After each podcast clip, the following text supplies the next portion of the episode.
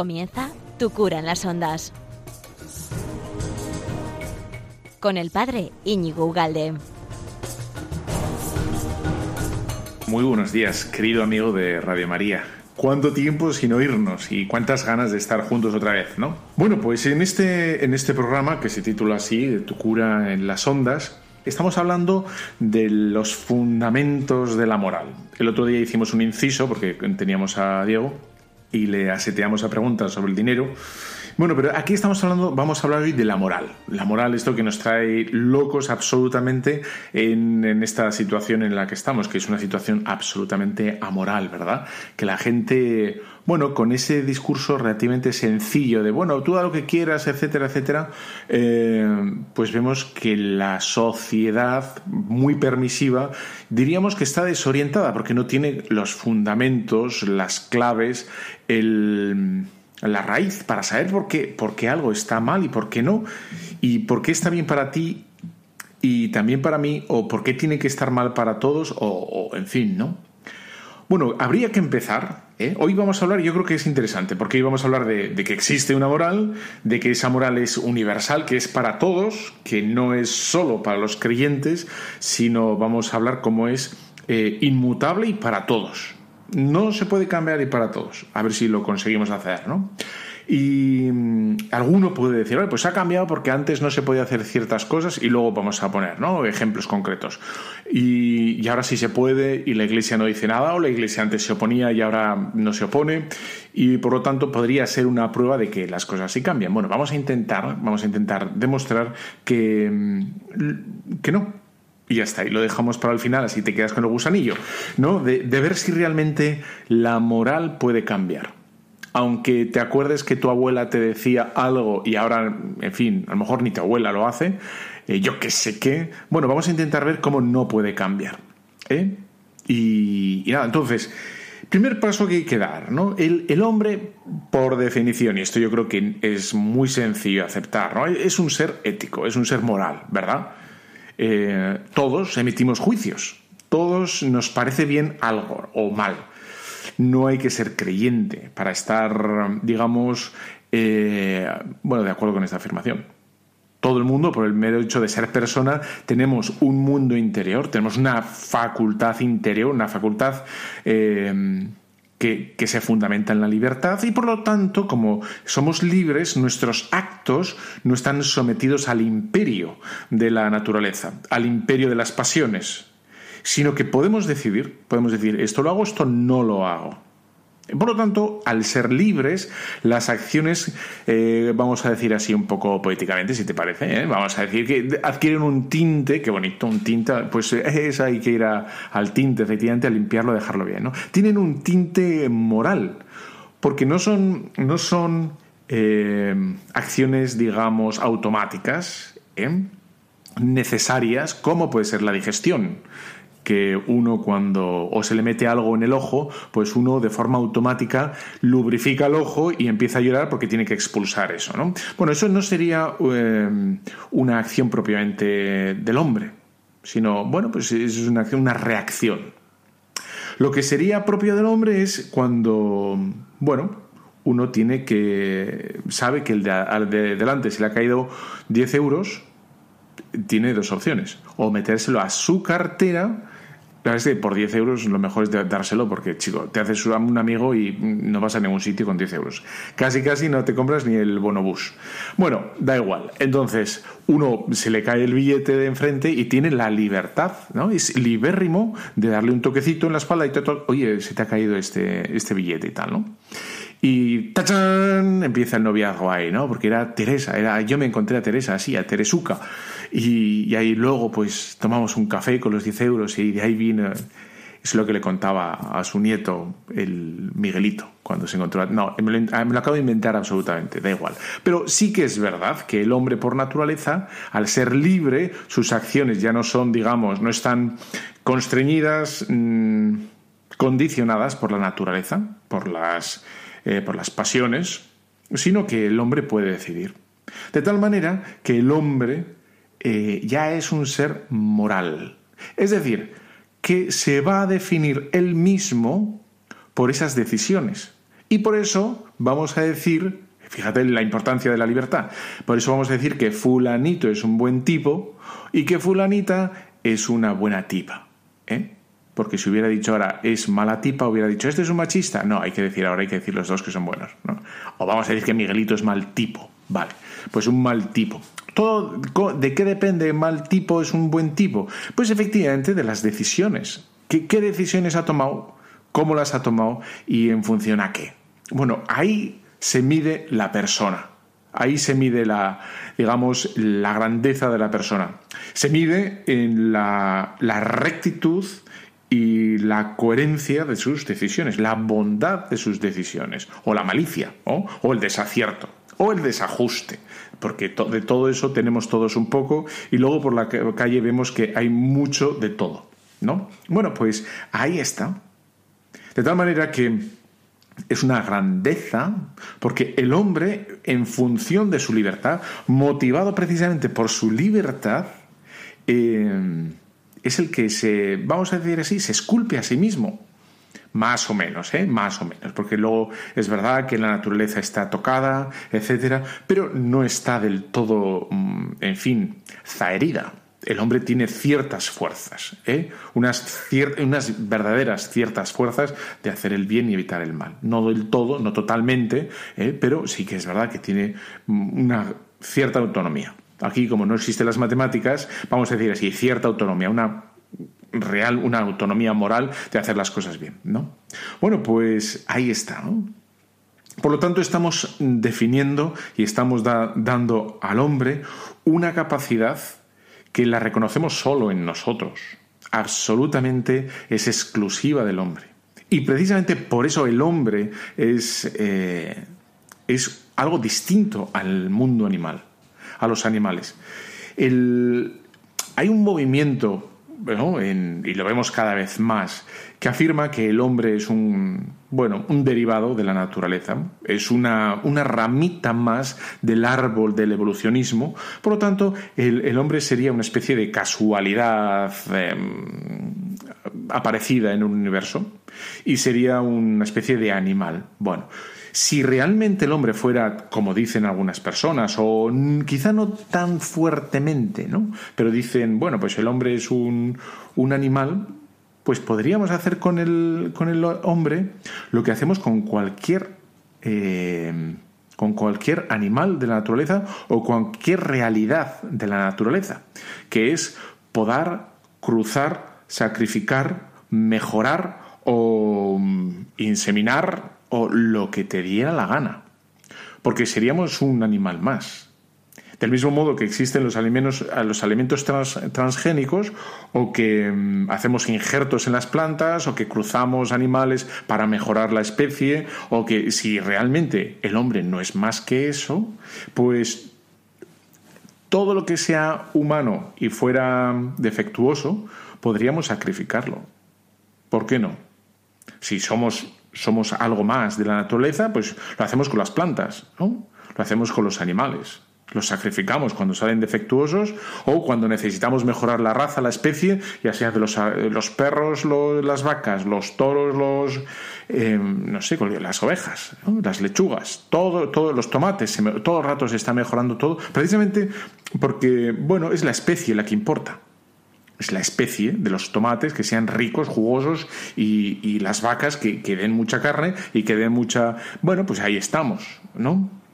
Bueno, ya, habrá gente que se esté poniendo nerviosa con este tema, pero bueno, así es, ¿no? Al no ser, al no ser, eh, si el hombre es eso, o sea, un aspecto más en la naturaleza, aquí no hay más tutía.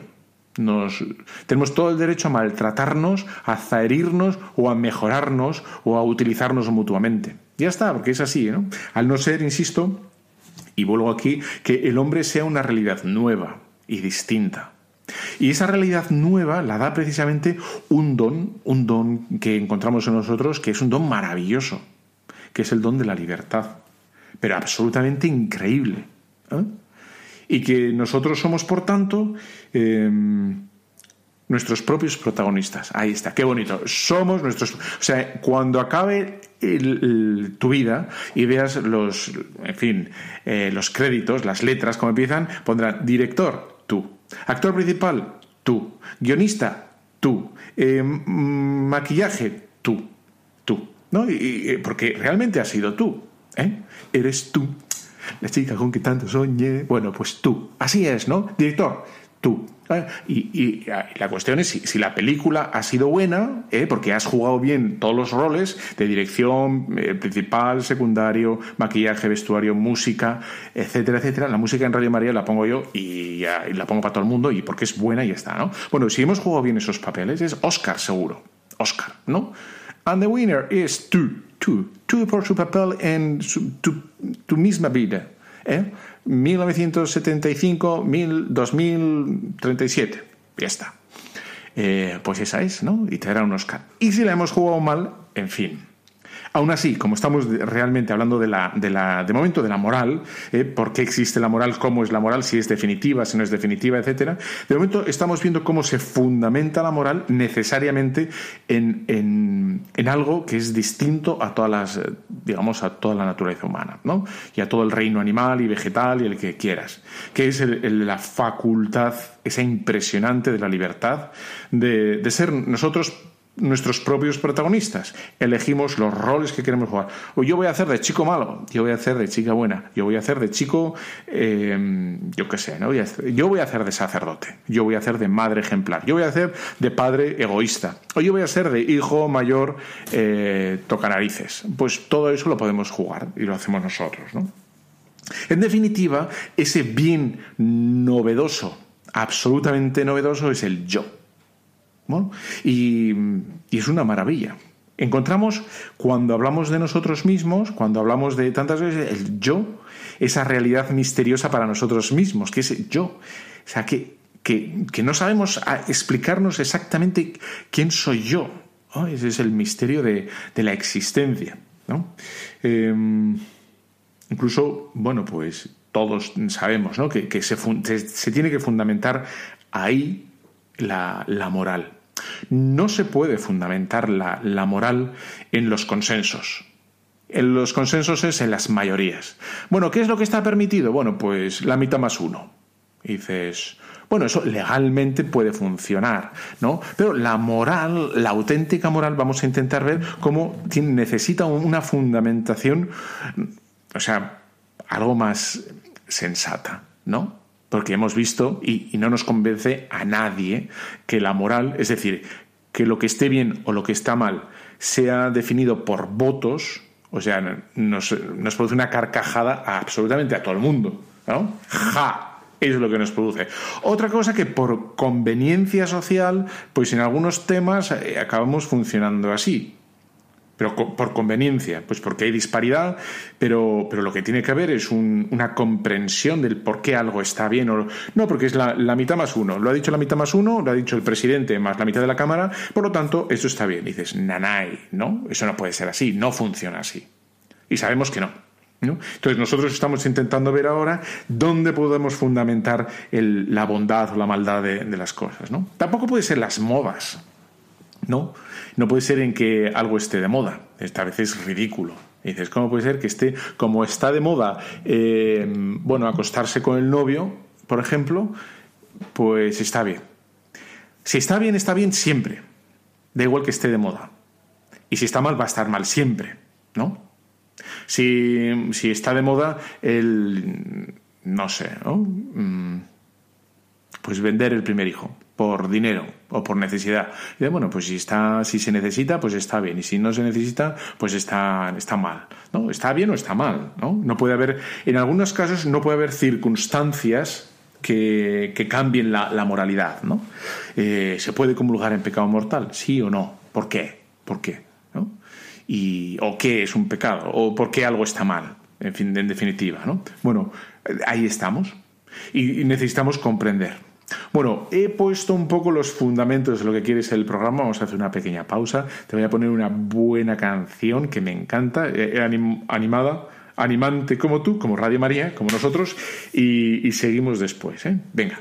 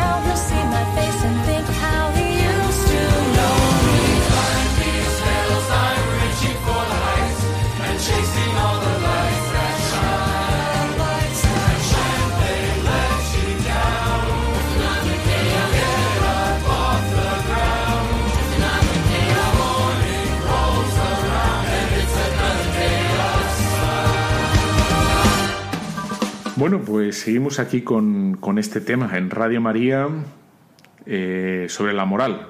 Estamos hablando, in- intentando ver el fundamento de la moral, el por qué la moral tiene que ser, dónde, dónde se fundamenta la moral para que algo sea bueno o malo y por qué siendo bueno o siendo malo no puede dejar de ser bueno, un día sí y un día no, y tiene que ser para todos bueno o para todos malo. ¿eh? Voy a intentar entrar ahí, fíjate el follón fantástico en el que nos entramos. Y estamos en Radio María. En Radio María tu cura en, en las ondas. Que luego todo esto lo puedes encontrar en Internet, ¿no? en YouTube también, en mil sitios, etcétera, si te gusta. Bueno, por lo tanto, hemos visto que la moral se fundamenta en ese don que tenemos los hombres y solamente los hombres, que es el don de la libertad, por el cual uno efectivamente es protagonista de su propia historia y que uno efectivamente lo que hace, eso es la, libertad, elegir, ¿no? Y acciona o reacciona o funciona según, según sus propios criterios. Y no, no porque, mm, bueno, ya lo vamos a ver, pero no son sus propios criterios lo que hacen buena o mala una acción, sino elegir una acción buena o una acción mala. Es lo que le va a hacer al hombre bueno o malo. ¿eh? Cuando elige una acción buena, el hombre se hace bueno, y cuando elige una mala, pues efectivamente se hace una mala. ¿no? Por lo tanto, hemos visto que en, el hombre existe un, una dimensión misteriosa, gigantesca y, y fabulosa, que es la de la libertad, por el cual el hombre puede decir, en última instancia, dice yo, yo quiero eso, yo quiero aquello, yo quiero lo de más allá. Y es el, el misterio de la persona. Eh, La persona, en última instancia, es el- ese misterio, ese pedazo de carne ¿eh? que dice yo, que dice yo quiero esto, yo no quiero lo otro, yo quiero pasar hambre y ofrecérselo al Señor para el perdón de los pecados, yo quiero dar limosna que me duela eh, para ayudar a esta persona que lo está necesitando mal, yo quiero hacer una peregrinación a Lourdes, a Fátima, para pedir a la, a la Virgen por la iglesia, yo quiero, eh, el protagonista soy yo, yo quiero eh, sonreír a mi mujer, a mi marido, aunque estoy cansado, aunque estoy hasta las narices, quiero ahorrarle esta pena y sonrío aunque no me apetece, para hacerle la vida más agradable. Yo quiero llegar a casa y, ayudar a mi mujer y ayudar a, a mi marido en lo que tenga, en los quehaceres. Y le voy a preguntar por su trabajo, por sus quehaceres y no me voy a quejar de lo mío. Yo voy a eso, ¿no? Yo, ese es el protagonista. Bueno, pues ese es el, el bien absoluto, que es la persona, esa, esa novedad radical que no la encontramos en una piedra, en un árbol, en un río, en un gato, miau, no la encontramos, en un perro, en un gallo, en un- una vaca. No voy a hacer la vaca, te fastidias. Bueno, pues eh, no lo encontramos. Bueno, pues encontramos, por tanto, un absoluto, una novedad radical. Radical quiere decir que no la encontramos en ningún otro sitio, en ningún otro sitio, esta realidad de la persona. Y por tanto, eh, ahí está precisamente el fundamento, el fundamento de la, eh, de la moral. La moral, para que sea auténtica, se tiene que apoyar en algo que sea del todo nuevo, del todo radical y del todo absoluto, como es el absoluto y la novedad de la persona. Ahí está fundamentada la moral. No está fundamentada en que seamos ingleses americanos del siglo XXI, de la Edad Media, que seamos trovadores, que seamos eh, empresarios, periodistas, hombres o mujeres. En nada de eso. Está en, esa novedad eh, radical de que somos personas. Y por tanto es una, una realidad nueva, absoluta, y que tienen que ser, por tanto, eh, las normas morales van a ser las auténticas y genuinas, las buenas, son las que protejan esa novedad, esa radicalidad, las que, las que den de acuerdo con, con esta novedad que somos nosotros, eh, las que atinen a defender y a hacer valorar y a defender al hombre. ¿Eh? Por lo tanto, eh, ¿dónde se va a fundamentar la, la moral? ¿En que algo esté bien o mal? ¿En que yo lo decida? No. No en que yo lo decida. ¿En que lo decida la mitad más uno? No, no va a estar ahí fundamentada la, la, moral. La moral va a estar fundamentada en que defienda, proteja y mm, de alguna manera también exalte esta novedad que es el hombre libre, ¿eh? el hombre nuevo y con, con, lo que es de misterioso lo absoluto del hombre, porque somos todos radicalmente eh, nuevos, radicalmente distintos, eh, somos una novedad cada uno de nosotros, no somos la especie humana, por decir de alguna manera, ¿no? Así que existen gatos, ¿Eh? No, no existe, es verdad que nosotros ponemos gato, el nombre al gato, ¿no? Eh, podemos poner eh, Ramsés, le podemos poner el nombre al gato. Pero el gato no, no puede decir yo soy Ramsés. El único que dice yo soy Íñigo es Íñigo. Y porque. O, o, o quien que te la gana, ¿no? Luis Fernando, aquí el jefe, ¿no? Luis Fernando, el único que puede decir yo soy Luis Fernando es Luis Fernando. Vamos a decir el top, ¿no? ¿Y de por qué? Porque la novedad radical ¿eh? es, es, cada uno de nosotros. Somos hechos eh, distintos, absolutamente novedosos, y ese molde está roto, hecho añicos, porque ya no hay más como nosotros. Gatos hay muchos. La especie es, es, la especie. ¿Por qué los gatos son especie y no son individuos? Porque ningún gato puede decir miau, miau. A lo mejor se lo parece si le ensayas mucho, ¿no? O un elefante.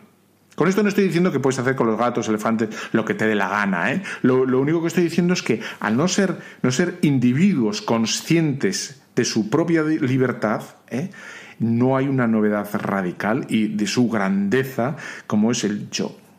¿eh? Que yo autodecido, yo me defiendo, yo puedo elegir hacer el bien. Yo puedo elegir, eh, bueno, yo, ahí está la grandeza. Por lo tanto, la moral, la moral tiene que ayudarme, tiene que ser ese instrumento, esa ciencia que me ayude a, defender y a elegir lo que es bueno, lo que es correcto, lo que es noble, que me enseña a distinguir lo que es equivocado, lo que es torcido, lo que, lo que es erróneo.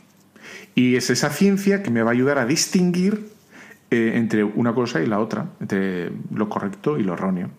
¿Y, y cuál es el fundamento de, o la fuente de la que bebe la moral? ¿En qué se va a inspirar la moral? Pues se va a inspirar, y aquí está la fuente de, de la moral, en, precisamente en la grandeza del hombre, en la novedad del hombre, en lo absoluto del hombre que ningún hombre, absoluto, ni, absolutamente ningún hombre, es, se puede tocar, se le puede tocar. ¿Por qué? Porque es un bien absoluto, intocable. Y esa, eh, esa rotundidad de quiénes somos, eh, pues nos viene de esa bueno, esa capacidad que tenemos de, de decidir y de esa individualidad absoluta, esa novedad radical que somos. ¿no? Nunca seremos o nunca podemos ser medios.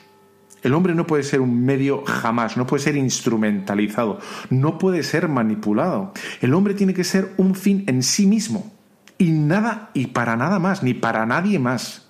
¿Por qué? Y me vuelvo a repetir para que quede la idea clara, es que ese, el hombre es eh, la única criatura que puede elegir el bien porque le da la gana, porque puede, porque tiene la facultad de la libertad. ¿eh?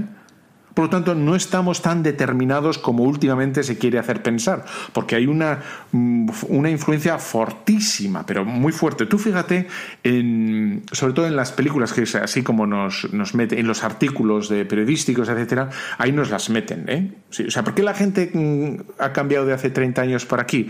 Porque ve muchas películas, porque ve muchas teleseries o series de televisión y lee artículos Entonces, en todo ese marasmo de, información, lo que se nos dice es que estamos condicionados, muy condicionados por la educación, por nuestra infancia, etcétera, etcétera. Y yo no digo que sea falso.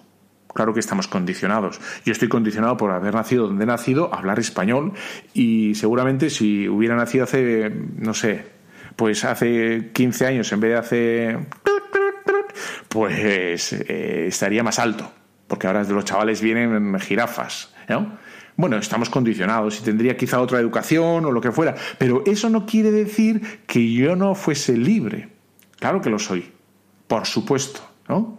Y aquí hay que, hay que recordar, por tanto, que somos absolutamente libres, más o menos, con más dificultad, porque alguno tenga muchos vicios o muchos, eh, lo que quieras, pero lo somos y hay que recordar. Entonces, vuelvo a recordar y que el fundamento de la moral no va a estar ni en las mayorías, ni en las modas, ni en los momentos culturales, sino va a estar precisamente la fuente de la moral es en quién soy yo, es decir, un ser único e irrepetible, bicho, un bicho único, irrepetible, ¿eh? Un poco mejor que las moscas, aunque ya sabes que, biológicamente nos acercamos mucho, ¿no? Eh, el ADN de la mosca y del hombre son muy parecidos. Bueno, pues aún así, aunque sea familia cercana, el ADN, el material genético sea muy parecido, eh, somos radicalmente distintos porque la mosca no puede decir yo quiero eh, ser buena mosca. La mosca va a ser mosca porque le ha tocado ser mosca y le, eso, le- nos toca fastidiar, que nos fastidien las, las siestas. Esa es la naturaleza de la mosca, ¿no? Fastidiarte en la, o a los de la televisión, pues que salga en la televisión o, o en Radio María, pues que nos fastidien también las moscas y se pongan aquí cerca, ¿no? Bueno, pues sin embargo, nosotros podemos decidir ser buenas personas o malas personas porque no estamos determinados, ¿no? Ahí está. Bueno, el hombre, por tanto, cada persona, cada uno de, nos- de nosotros, es un ser absoluto, nuevo, y por tanto, porque el hombre es un ser absoluto y radicalmente nuevo ¿eh? a todo lo que existe, tiene que haber normas absolutas ¿eh? que preci- precisamente protejan esta novedad absoluta. Y porque el hombre no cambia, porque la naturaleza del hombre es constante, porque eh, pues César o, o Bruto que lo mató eh, son igual que nosotros. Es decir, unos con ansia de poder y otros con ansia de venganza. Eso lo encontramos en nuestra naturaleza hace veintitantos siglos o, ahora mismo. ¿eh? La naturaleza humana pe- permanece y por tanto las normas que nos ayudan a defendernos del, mal o a iluminarnos el bien, el camino del bien, tienen que ser las mismas, son absolutas, ¿no? porque están radicadas, radicadas eh, en nuestro ser, que, es un ser genial, es absolutamente genial, ¿no? Así es.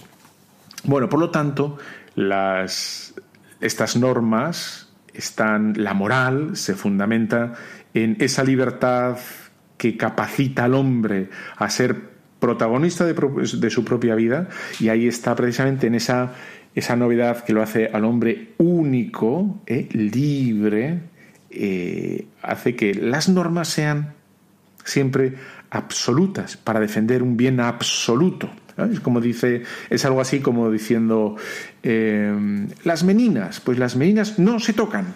Y dice, bueno, que no se tocan, que tú no las tocas, ¿no? Y solo la puede tocar las meninas, solo la puede tocar las meninas el, el que sabe tocar las meninas.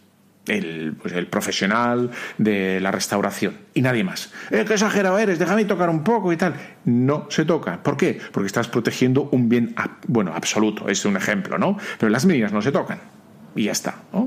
Y, y mientras las meninas sean las meninas y no se degraden, pues eso será para siempre. Un día, yo que sé, que se despegue una menina y se caiga al suelo, pues a lo mejor se habrá la poder coger y pegar yo y ya está, ¿no? Pero qué, gran verdad, y aquí voy a enlazar un poquito con el Evangelio, aunque luego me voy a salir, es que, que acertado, como siempre, y, lo reconocemos, ¿verdad? Que acertado es Jesucristo cuando en Mateo 7:6 habla, ¿no? Trata a los demás como quieras que te traten a ti. Esa máxima moral por el cual eh, el Señor nos invita a tratar a los demás como, como eh, efectivamente entendemos que nosotros debiéramos ser tratados porque a nosotros nuestra dignidad, la, vamos, la defendemos a capa y espada. La de los demás habría que ver. Pero, pero, la nuestra la entendemos a la perfección. Nuestra dignidad, nuestros derechos, nuestras, eh, en fin, obligaciones, hasta dónde llegan y no hay que sobrepasar, etcétera. Por lo tanto, dice Jesucristo, efectivamente, pues trata a los demás como tú te tratas a ti. Viendo que esa realidad que descubrimos en nosotros es un bien absoluto, es un bien genial, es un bien estupendo que, que tiene que ser protegido, custodiado ¿eh? desde la propia libertad. Porque vamos a ver también ¿no? que, la, que la moral eh, tiene que ser libre. Si no, sería una moral de esclavos. Es decir, no puedes matar. Eh, como mates, yo, en el momento que te vea que vas a matar a alguien, yo te mato. Bueno, pues entonces no seríamos libres, ¿no? No, tienes que ser, y si no, te, tienes que decir siempre la verdad, tienes que ser siempre generoso, tienes que, y si no, desapareces, ¿no? Imagínate que yo soy Dios y te digo, tienes que ser libre, sí, o bueno, sí o sí, y si no, vuelves a la nada. Bueno, pues efectivamente no seríamos libres, ¿no? Estaríamos amenazados por Dios y estaríamos como subyugados, ¿no? A decir, bueno, tengo que hacer esto porque el Señor, el Señor me, mm, me convierte en fosfatina. No seríamos libres. La moral tiene que ser, defenderse de la propia libertad y la misma libertad tiene que entender la grandeza de su libertad. Ese es el. Ahí está un poco el, para- la paradoja o lo problemático, que es la libertad, tiene que estar presente en la moral, ¿eh? pero, pero tiene que entender su grandeza, que no es para hacer lo que me da la gana, para divertirme yo, ¿no? Yo hago con mi dinero, con mi tiempo, con mi cuerpo, no es para eso, te estás equivocando. La libertad es grande, es un, es un don que Dios te ha dado precisamente para que tú seas grande, ¿eh? para que tú seas tu propio protagonista. ¿no? Bueno, puede ser, por tanto, vamos a hacer, no, vamos a hacer una pequeña pausa, ¿no? Habría que preguntarse ahora, ¿es, puede ser que, que realmente haya normas absolutas e inmutables con todas las infinitas circunstancias que existen en la vida? ¿Eh? Bueno, pues efectivamente vamos a ver inmediatamente después de esta pausa musical estupenda que te voy a dejar si puede haber unas normas morales que sean absolutas, es decir, para siempre y para todos, ¿eh? absolutas, para siempre, para todos, intocables. Pues vamos a verlo después de, esta pequeña pausa. La música, como siempre, buenísima, ¿eh? en fin, que no me decís nada de la música, pero es muy buena.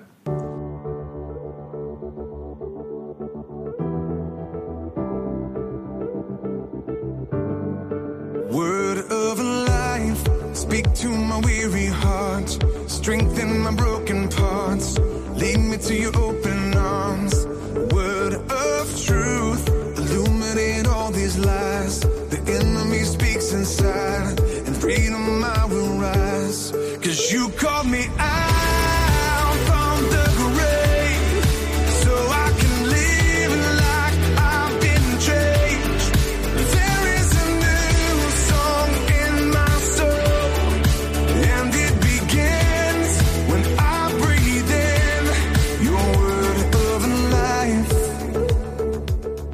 Bueno, pues aquí seguimos con, con Radio María, con Tu Cura las Ondas.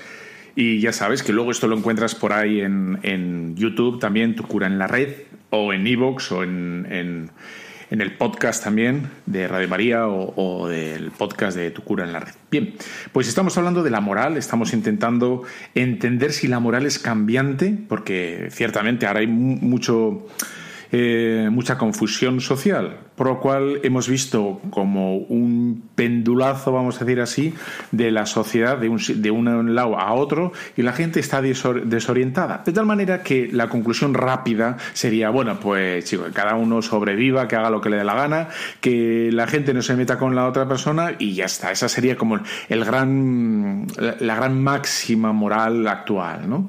Y de, pero la Iglesia no propugna eso, no, no enseña eso. Y nosotros en nuestro corazón, en nuestro corazón, también intuimos que no van por ahí. Y de hecho, no solo en nuestro corazón, si tenemos ahora creo que hay una proliferación gigantesca de, mm, bueno, iba a decir de, sectores o de grupos que reclaman, reivindican derechos, ¿no? Suelen hablar de minorías, minorías que reclaman derechos para. Eso haciendo una abstracción de estos grupos y de estas minorías, ¿no? que no voy a entrar en cada uno de ellos si tienen razón o no tienen razón, pero sí quiere decir que esa, esa de tú vive tu vida y olvídate de los demás, ya sabe que no es tan verdad, porque tenemos un montón de grupos in- infinitos que reclaman derechos para otros grupos distintos, minorías. ¿no? Es decir, que entienden que hay otros colectivos, grupos o llámalo como te dé la gana, que necesitan eh, ser defendidos. Es decir, que tienen unos derechos que, que no se les está reconociendo. Es decir, que hay un algo para ellos también que hay que reclamar. ¿eh? y que tiene que ser recuperado o reconocido. Por lo tanto, cuando se habla de, de esa moral para mí, ya se ve que ni siquiera en el mundo civil se, se cumple. Hay un montón de, bueno, y los políticos también, eh, se hacen voces o portavoces de grupos que reivindican ciertos derechos, etcétera, etcétera. Y dices, bueno, ¿por qué? Porque se entiende que si algo eh, toca al hombre, si algo es del hombre, es de todos los hombres, no solo de los de derechas, no solo de los de izquierdas, no solo de los hombres, no solo de las mujeres, sino es de todos. Y en cuanto se demuestre que algo ha sido negado, un derecho ha sido conculcado, pues entonces habría que reconocer. Si alguien, un grupo, tiene esa fuerza de hacer reconocer un derecho mm, denegado, pues efectivamente, pues lo que habría que hacer es reconocer a, todos. ¿no? Bueno, de todos modos, lo que estoy intentando eh, hacer ver es cómo la moral eh, tiene que ser, eh, se fundamenta en la, en la novedad, en la, esa ra- radicalidad, novedad del hombre, que, que es libre y que tiene conciencia de sí mismo, puede decir yo, me doy cuenta que yo existo, me doy cuenta que yo puedo elegir el bien, me doy cuenta que puedo elegir el mal, que puedo hacer como que no he entendido el bien y, eh, en fin, ¿no? La película el, juicio de Nuremberg, buenísima, ¿no? Y dices, bueno, pero usted se estaba dando cuenta de lo que estaba haciendo. Bueno, es que, es que usted estaba matando aquí a miles de judíos. Bueno, es que me habían dicho y tal, pero usted, ¿qué pasa? ¿Que es un guiñapo? Usted, usted es sin más un gatillo que le aprietan y usted dispara. O, no tiene conciencia, no tiene responsabilidad, no tiene noción de. Todos tenemos. Y por eso a la gente se le juzga. Porque sabemos que usted es como yo y puede elegir el bien y puede elegir el mal. Por lo tanto, a usted se le juzga. Si fuera un, animalito, no se le puede juzgar. Hay que meterle en una jaula y que no muerda. O se le pega un tiro de gracia si, si es un, un bicho peligroso. ¿no? Eh, ya está. Porque no se le puede. Yo sé que tú eres un igual a mí. Por lo tanto, tú tienes responsabilidad. Qué bonito queda así. Eso es de alguna película, ¿eh? porque mis padres no hablaban así. Bueno, entonces, las, las normas morales, para que sean así universales, para que sean intocables, para que sean eh, para todos, tienen que hacer, eh, mm, ti- tienen que defender a la persona.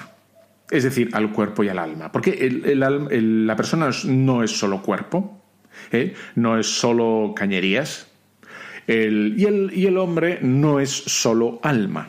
El hombre es cuerpo y alma. Y, a esta novedad, eh, distinta a todo lo que existe, tiene que salir la, moral a defender.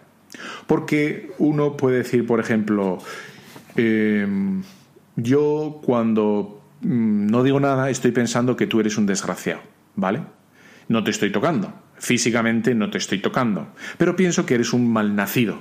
Bueno, eso, eh, precisamente como somos cuerpo y alma, eh, el alma es una parte mía. Por lo tanto, mm, bueno, pues ahí está la realidad de que, de que yo puedo ofender al otro y denigrarme a mí mismo consintiendo pensamientos contra la, mm, de- contra la caridad, contra alguien. ¿Eh? Cuando me dejo comer por los, por los rencores, por las envidias, por los celotipios, las celotipias, etcétera, eh, ese es el mundo interior que, que aunque no sea físico, eh, hay que existe y por lo tanto me hace, me hace mal a mí. ¿no? Bueno, por lo tanto, vemos que para que sean permanentes, para que sean auténticos y genuinos, tiene que defender a, a la, a la persona. ¿no? La persona, eh, cuerpo y alma. Los, digamos, los más conocidos ¿no? y, y los fundamentales. No matarás, eh, no mentirás, eh, el- que son en negativo. No consentirás pensamientos ni deseos impuros, no codiciarás los bienes ajenos.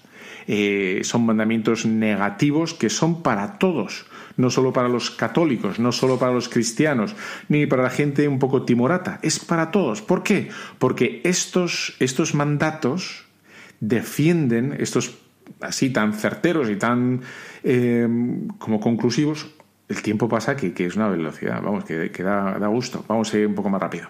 Bueno, pues estos mandatos lo que hacen es defender al hombre, al otro, al igual. No puedes matar al otro, está defendiendo la vida.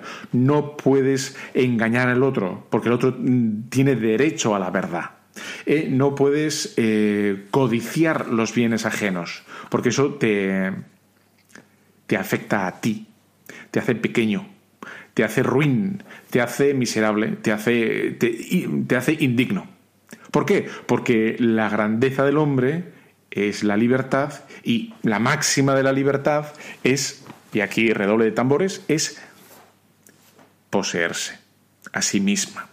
No ser esclavo de nadie, no ser esclavo de las pasiones, no ser esclavo de la envidia, no ser esclavo de... La libertad se autoposee cuando hace el bien. Y ahí está. ¿eh? Hago el bien porque es lo que tengo que hacer. Y luego están las, normas morales eh, absolutas en positivo también, que es el derecho a la vida, que es el derecho a la promoción humana, el derecho a la libertad de la conciencia. eh, bueno, son, como ves, son normas que son buenas, que son absolutas, que son inmutables, porque nada de esto depende de las circunstancias, nada de esto depende de las épocas, sino depende de, de nuestra naturaleza humana. Es verdad que hay otras, otras normas que pueden cambiar, por ejemplo, eh, normas económicas. ¿no? Pues si bueno, pues esas normas no afectan al hombre. ¿eh?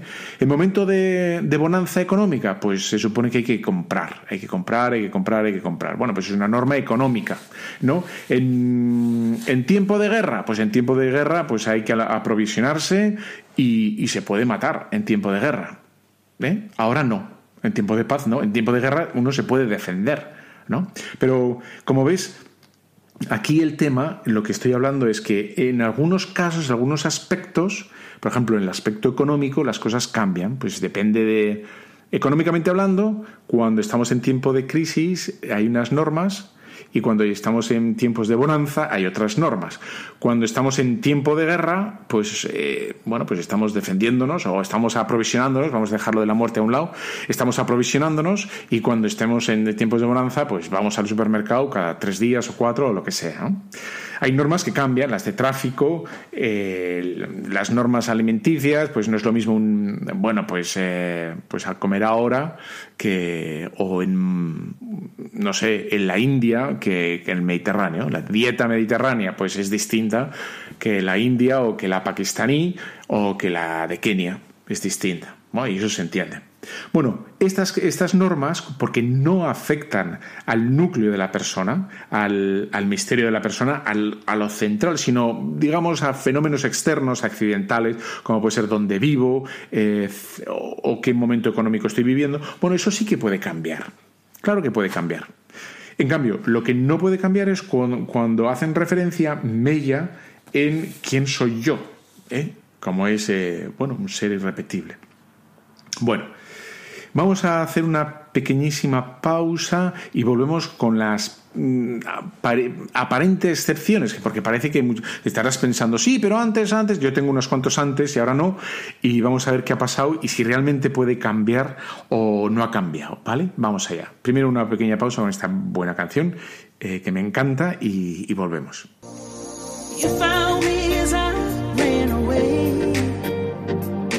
You lost in each other's cars, running in the whispers of our hearts. You found me and I've never been so safe. You found me as I ran away.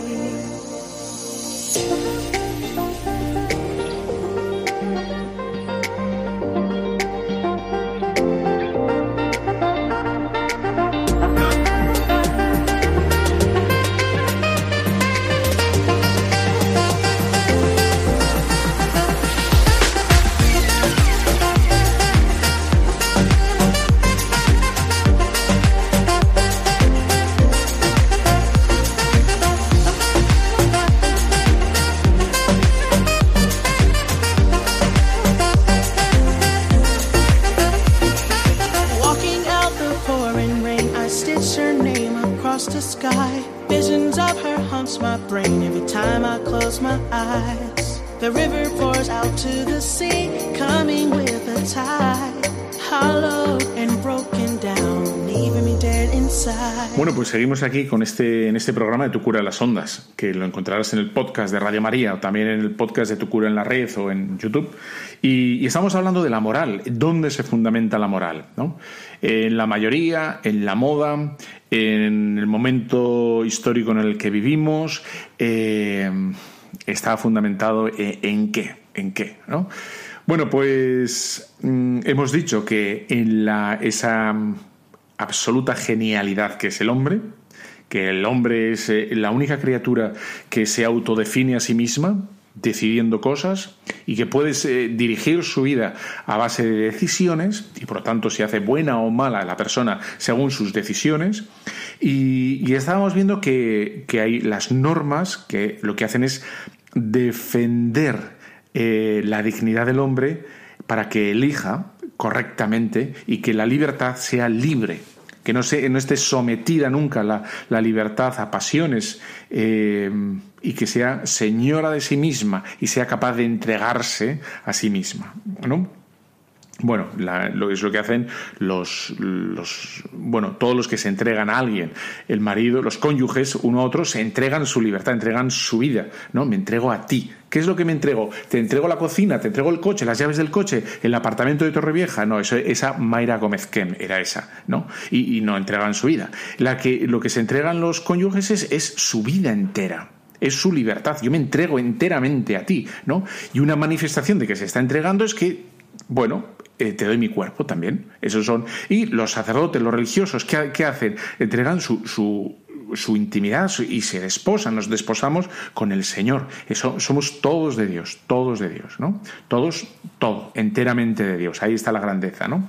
Bueno, sin embargo, y aquí quiero ir aterrizando a eso que estás pensando ya, sí, sí, pero con todo lo que ha- los cambios que ha habido, ha habido un montón de cambios en, en la, en la historia. Y bueno, vamos a ver si realmente ha habido cambios. Vamos a ver si realmente ha habido. Es decir, cambio, cambio o progreso. ¿Qué, qué- ya estarás diciendo, ahí están los curas aquí jugando con palabras, ¿no? Y dices, "Mm, pues puede ser que sí, pero voy a intentar demostrarte que no, que no estoy jugando con palabras. ¿Cuándo es un cambio? Un cambio eh, es cuando una cosa puede ser, eh, puede contradecir a la otra. Por ejemplo, un cambio es cuando digo, "Bu, a mí lo dulce no me gusta nada, ¿no? Yo, yo soy más de tortilla española. Un cambio es cuando digo, uy, pues mañana te digo, no, no, yo, yo la tortilla española ni ver. A mí me gustan las carolinas, que son típicas de Bilbao, ¿no? Bueno, pues eso es un cambio, eso es un cambio. Eh, un progreso, un progreso, no, es cuando el progreso aparentemente es un cambio, y voy a poner ejemplos, no te preocupes, Eh, cuando aparentemente es un cambio, pero no lo es, es una mayor comprensión de, de las cosas, una mayor comprensión de lo, de lo que se está viviendo, ¿no? Y voy a poner varios ejemplos. Primero, primero, eh, uno puede decir, ¿no? El primero que se me ocurría era sobre la esclavitud. Como efectivamente puedes decir, bueno, ahora la, Iglesia está en contra de la esclavitud, pero al principio no lo estaba. Y te parece que hay un cambio, y por tanto una contradicción. Y por tanto, si hay una contradicción, si la Iglesia dijo al principio eh, que sí a la esclavitud y ahora dice que no, pues nos puede dar la impresión de que la Iglesia cambia la moral. Y es decir, que todas las enseñanzas que, que tenemos ahora sobre eh, la, la Iglesia de la moral pueden cambiar en cualquier momento, pero ya han cambiado, pues pueden seguir cambiando, ¿no? Bueno, pues no propiamente no es un cambio, es una, una profundización, es una mejor comprensión. Y, y lo digo porque, de hecho, sabemos que aunque, digamos, las primeras comunidades cristianas seguían teniendo esclavos, sin embargo, ya había una radical novedad que sigue existiendo actualmente, y es que los cristianos, y de hecho sale en la carta de San Pablo, Vamos a ver lo que dice San Pablo sobre los esclavos, ahí en Efesios 6. Dice, esclavos, obedeced a vuestros amos en este mundo con respeto, con temor, con sencillez de corazón, no, no, no por temor. Y más adelante les dice a, los amos, ¿no? Y obrad de la misma manera con ellos. Fijaros, eh, y aquí está la radical novedad de San Pablo, que aunque digamos eh, van a tener mm, oficialmente un esclavo, ¿eh?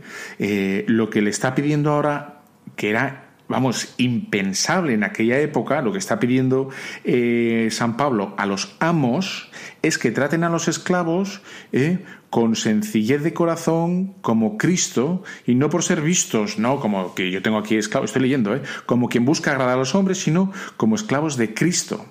¿eh? Y esto lo podéis leer en Efesios 6, 9, 9, 9, ¿no? Amos, dad a vuestros esclavos lo que es justo, equitativo. Le está diciendo en definitiva aquí San Pablo, aunque no, digamos, eh, no desaparece el nombre como tal de esclavo, pero está dando un tratamiento a la persona absolutamente novedosa y radicalmente nueva que no existía, porque ya sabes que en el Imperio Romano el esclavo era una cosa, pero una cosa, ¿eh? Podías hacer con el esclavo, o sea, podías, podías meterle un pitillo en el ojo y apagarlo en el ojo si te daba la santa gana y nadie te iba a decir nada, ¿no? San Pablo rompe eso y dice, no, no, vamos, tratad a, a, vuestros esclavos como Cristo, bla, bla, bla, bla. Bien, bueno, pues entonces, ahí como ves, eh, no hay propiamente no hay una contradicción, sino hay una profundización. Se le reconoce al esclavo como eh, bueno, como un igual. Aunque tenga, bueno, sus trabajos y sus quehaceres, etcétera, que a lo mejor, bueno, pues lo de trabajar todo el día, 24 horas, ahora nos parece una barbaridad, pero bueno, son progresivamente esa semilla ha ido, ha ido creciendo, ¿no? Eh, cuando, cuando hablamos de, de no matar, ¿no? No matar. La iglesia y dice, no matarás jamás, no matarás jamás, ¿no? Y, y, dice, por ejemplo, la defensa propia.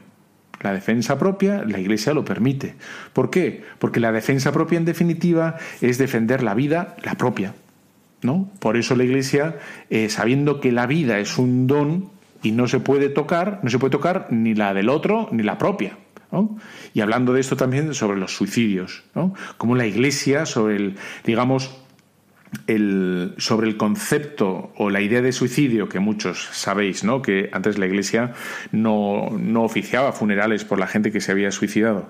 Precisamente cuando entiende la Iglesia que es una falta de libertad, ¿eh? Es decir, lo que hemos dicho al comienzo del programa, cuando hay una falta de libertad del sujeto por una enfermedad, por una depresión profunda, por una angustia severa, que por lo tanto la persona no es dueña de sí misma y por lo tanto está enajenada, cuando la Iglesia eh, entiende precisamente que no hay libertad en el suicidio, cuando no lo hay, ¿eh? si es que en algunos casos no hay, pues ahí se puede celebrar perfectamente. Como venía diciendo la Iglesia, de cualquier pecado que para que sea pecado hace falta libertad. ¿eh? Una persona, ya sabes, ¿no? Que para que algo sea pecado hace falta plena advertencia y perfecto consentimiento, es decir, eh, en fin, libertad. ¿eh? Más cambios que ha podido, que ha podido haber, ¿no? o, bueno, cuando el cuerpo habla de, de, cuidar la vida, y dices, uno, cuando cuida la vida, pues no sé, por ejemplo, no se acerca a un enfermo contagioso. ¿eh?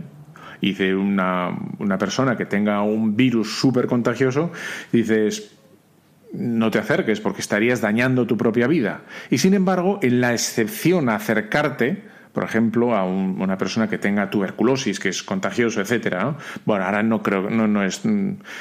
Estuve ahí una vez ahí con unas monjitas en Etiopía y después de estar ahí con un, con un agonizante me dice, pues tenga cuidado porque tenía, tu... se murió, se murió delante de mí, pues tenía tuberculosis y yo pensé, hermana, haberme dicho antes y tal, me pongo con la mascarilla por lo menos antes, ¿no? bueno, da igual. Entonces, eh, tuberculosis, ¿por qué puedes acercarte? ¿no? Porque precisamente vas a cuidar la vida del otro. ¿Eh? Por lo tanto, no hay contradicción. Dices, eres un necio, ¿cómo vas a, correr semejante riesgo? El de una mujer embarazada eh, que arriesga su vida con, un niño. Dices, ¿por qué? Porque hay una vida, porque hay una vida. O también la, Iglesia, mmm, bueno, en este caso, dice que hay que buscar salvar las dos. La, entonces, cuando una no sea viable, pues lo que hay que es salvar la otra, nunca matar la otra. ¿Eh? Cuando son viables las dos, son viables las dos. Cuando solo es viable la madre, pues es viable la madre solo y hay que salvar a la madre, no matar al niño. ¿eh? Cuando es viable solo el niño, en caso de que sea, bla, bla, bla, bla, aquí no me, estoy- no me meto en este caso, sino eh, lo que estoy diciendo es que, como ves, no hay una contradicción. Es una, una mejor concepción de la. ¿no? Cuidar el cuerpo, no mutilarlo.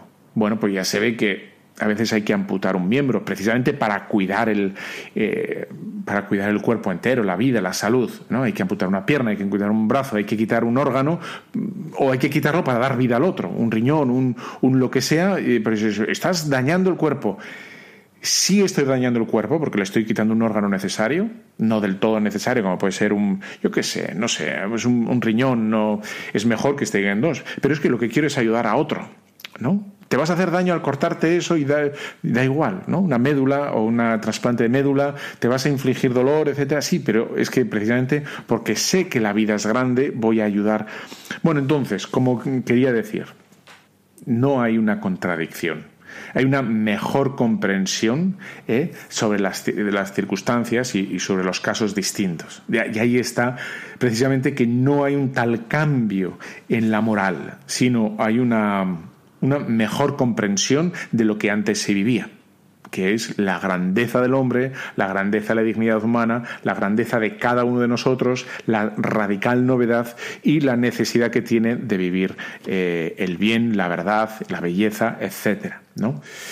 Por tanto, eh, bueno, y termino con esto, es, es una maravilla ver cómo a lo largo de 20 siglos la Iglesia mantiene siempre lo mismo y no va a cambiar. Es imposible que cambie. Y si cambia, ya no es la Iglesia, ya es una rama seca ¿eh? que, que se cae. Y dices, bueno, ¿y esta rama se ha caído? Claro, porque ya estaba seca y, y estaba lejos ¿no? de, bueno, en, ese, en, tema de, en temas de fe, en temas de fe, ¿vale? Pero en temas de, de moral no puede cambiar. Y es para todos igual, seamos católicos o no, o lo que, lo que sea, en fin. Los que se van por la carretera y se les enciende de repente Radio María y dicen, bueno, pero ¿qué estoy escuchando? ¿Qué maravilla de programa, de programación? ¿Qué es esto? Radio María. Esto es Radio María, si esto es una maravilla, si esto es wonderful. Y dices, ¿cómo yo? Claro, porque te dejabas llevar por los prejuicios de la gente, Radio María, Radio María. Pero Radio María está muy bien. ¿Eh? Haz el favor de escucharlo y de enviar los, reenviar los podcasts y todo lo que veas porque cada vez lo hacemos mejor gracias al equipazo que tenemos. ¿eh? Nos vemos dentro de 15 días y te dejo con la bendición de Dios Todopoderoso, Padre, Hijo, Espíritu Santo, descienda sobre cada uno de vosotros, que sois estupendos. Amén.